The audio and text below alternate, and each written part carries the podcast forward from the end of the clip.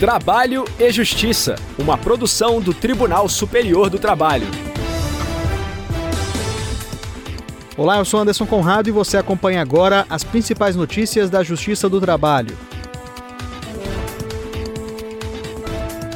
Quem abre o nosso programa é a repórter Samanta Flor de Brasília. PSB, empresa aérea, deve indenizar familiares de piloto morto no acidente com Eduardo Campos. Em nosso giro pelos regionais, a repórter Jaqueline Alarcão traz informações diretamente do Tribunal Regional do Trabalho da 18ª Região em Goiás. Dispensa discriminatória por obesidade deve ser comprovada pelo trabalhador. E hoje é dia do quadro Boato ou Fato. O tema é litigância de má-fé. Se liga, o trabalho e justiça já está no ar. A segunda turma do TST analisou um processo relacionado ao pagamento de indenização à viúva e aos filhos do comandante do avião que conduzia o então candidato à presidência da República, Eduardo Campos. Saiba mais com a repórter Samanta Flor. Em 13 de agosto de 2014, o avião conduzido pelo piloto de 42 anos caiu em Santos, São Paulo, e todas as sete pessoas a bordo morreram. Na ação, a viúva disse que o marido foi contratado pela AF Andrade Empreendimentos e Participações e pelo Partido Socialista Brasileiro, PSB, para prestar serviços na campanha presidencial de Eduardo Campos. O trabalhador também atuaria como administrador e tesoureiro por ser responsável pela liberação da aeronave e pelo abastecimento do avião. Foram pedidos o reconhecimento de vínculo de emprego e o pagamento das parcelas trabalhistas devidas, além de indenização por danos morais e materiais. Isso decorrente da queda do padrão de vida da família, que passou a contar apenas com o benefício previdenciário. Em defesa, o PSB sustentou que não era empregador nem tomador de serviço do piloto, pois o uso do avião era doação de dois empresários. Outro argumento foi o de que, por ser um partido político, a relação era com pessoas unidas por um vínculo ideológico de forma livre e voluntária em relação às indenizações, o partido e as demais partes alegaram que o acidente havia ocorrido por culpa da vítima e por falha humana. Em primeiro grau, o vínculo de emprego do comandante com o PSB e com os empresários que haviam feito a doação do serviço foi reconhecido. Ao conceder a indenização por danos morais, o juízo considerou que, de acordo com o relatório do Centro de Investigação e Prevenção de Acidentes Aeronáuticos, os pilotos não estavam qualificados para o tipo de aeronave, nem haviam passado por treinamento específico antes de operá-la. Também foi constatado que o piloto estava submetido a forte pressão para dar conta da agitada agenda de compromissos de Eduardo Campos e que a carga de trabalho foi uma das causas do acidente. Com isso, foi fixada a reparação de 3 milhões de reais, sendo um milhão e meio para a viúva e 750 mil para cada filho. A título de dano material, foi estabelecida a pensão mensal calculada a partir da data do acidente e até o dia em que o piloto completaria 74 anos em valor equivalente a dois terços do salário como comandante em parcela única. A decisão foi mantida pelo Tribunal Regional do Trabalho da Segunda Região em São Paulo o PSB e os empresários recorreram ao Tribunal Superior do Trabalho. A relatora do caso na segunda turma foi a desembargadora Margarete Costa. Ela observou que o TRT concluiu que a empresa, além de detentora da aeronave, pagava os salários do piloto e comandava a prestação dos serviços prestados por ele. Para se chegar à conclusão distinta, seria necessário reexame de provas, o que é vedado pela súmula 126 do TST. Em relação ao valor da condenação, o recurso não pôde ser admitido por falta de requisitos processuais. O voto foi acompanhado por unanimidade. As partes ainda podem recorrer da decisão.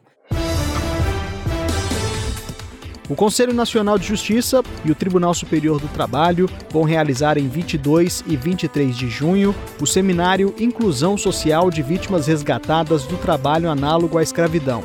A iniciativa conta com a parceria do Ministério Público do Trabalho e do Tribunal Superior Eleitoral, órgão que sediará o evento. O presidente do TST e do CSJT, ministro Lélio Bentes Correa, participará da mesa de abertura, ao lado da presidente do Supremo Tribunal Federal e do CNJ, ministra Rosa Weber, além de outras autoridades. A programação também conta com depoimento do trabalhador rural Agnaldo Barbosa, vítima de trabalho análogo à escravidão. Para fazer a inscrição, acesse cnj.jus.br. O prazo termina amanhã, 20 de junho. Participe! Giro pela Justiça do Trabalho. Um caso que envolve um trabalhador com obesidade foi analisado pela Justiça do Trabalho em Goiás. A repórter Jaqueline Alarcão, diretamente do Tribunal Regional do Trabalho da 18ª Região, conta os detalhes para a gente. A segunda turma do TRT de Goiás entendeu que quando um trabalhador considerar que foi vítima de uma dispensa discriminatória por obesidade, caberá a ele comprovar o fato na Justiça do Trabalho. Para o colegiado, embora grave, a obesidade não é considerada doença causadora de estigma ou preconceito capaz de atrair a presunção de dispensa discriminatória prevista na súmula 443 do TST. O trabalhador pretendia receber danos morais após ser desligado de uma empresa de cobrança. Segundo ele, na rescisão não existia reclamação sobre sua conduta profissional, mas teria sido desligado por falta de uniforme do seu tamanho. Apesar das alegações do motociclista, o juízo da 18ª Vara do Trabalho de Goiânia entendeu que não houve dispensa discriminatória e negou os pedidos do trabalhador. Descontente, ele recorreu ao TRT e afirmou que a defesa da empresa foi genérica.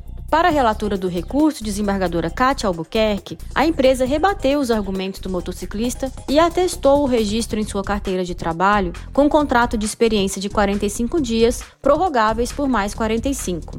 A desembargadora entendeu que a empresa optou por romper o contrato por conta de mudanças realizadas na equipe. Documentos apresentados nos autos comprovam que outros 21 funcionários foram desligados no mesmo mês em que o motociclista, e nessa situação, a relatora entendeu que caberia ao trabalhador comprovar a discriminação. A magistrada disse que a origem da dispensa foi a redução do quadro da empresa, Além da falta de provas, a relatora não considerou razoável o escritório investir tempo e dinheiro no treinamento do funcionário por dois meses. Para ela, a obesidade do trabalhador poderia ser analisada desde a entrevista de contratação. O recurso do motociclista foi negado.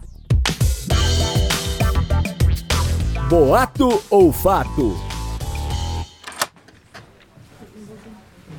Fábio, tá sabendo da última? Hum. A Amanda processou a empresa depois que foi demitida. Parece que ela alegou desvio de função. Como assim, Giovana? Ela só mudou de setor, mas sempre fez as mesmas atividades. Não teve nada disso.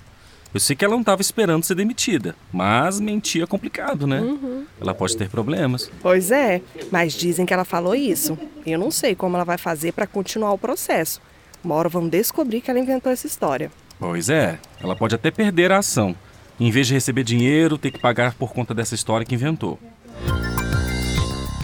Isso é fato, Fábio. De acordo com o artigo 793-A da Consolidação das Leis do Trabalho, a pessoa que litigar de má fé, ou seja, mentir em uma ação, responde por perdas e danos.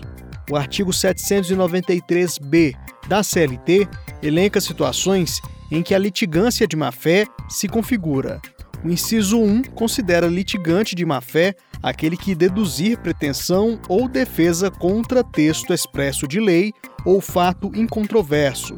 Isso acontece quando alguém inicia um processo ou redige uma defesa com argumentos que vão contra o próprio texto legal. Também é considerado litigante de má-fé aquele que alterar a verdade dos fatos ou usar do processo para conseguir objetivo ilegal. O artigo seguinte prevê que o juízo condenará o litigante de má-fé a pagar multa superior a 1% e inferior a 10% do valor corrigido da causa. O dispositivo também determina o pagamento de indenização à parte contrária pelos prejuízos sofridos, além de custeio dos honorários advocatícios e de todas as despesas efetuadas. Ah, e a multa em questão também será aplicada à testemunha que intencionalmente alterar a verdade dos fatos ou omitir fatos essenciais ao julgamento da causa.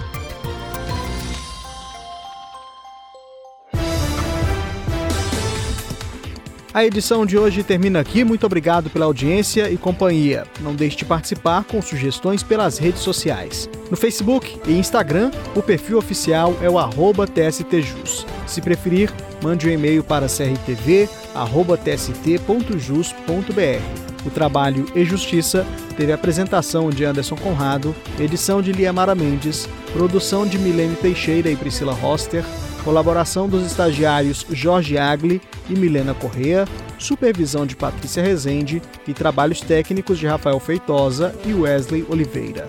O programa é uma produção da Rádio TST, sob a coordenação de Rodrigo Pignoli e a supervisão geral da Secretaria de Comunicação Social do Tribunal Superior do Trabalho. A gente se encontra na próxima edição. Eu espero você. Até lá! Trabalho e Justiça, uma produção do Tribunal Superior do Trabalho.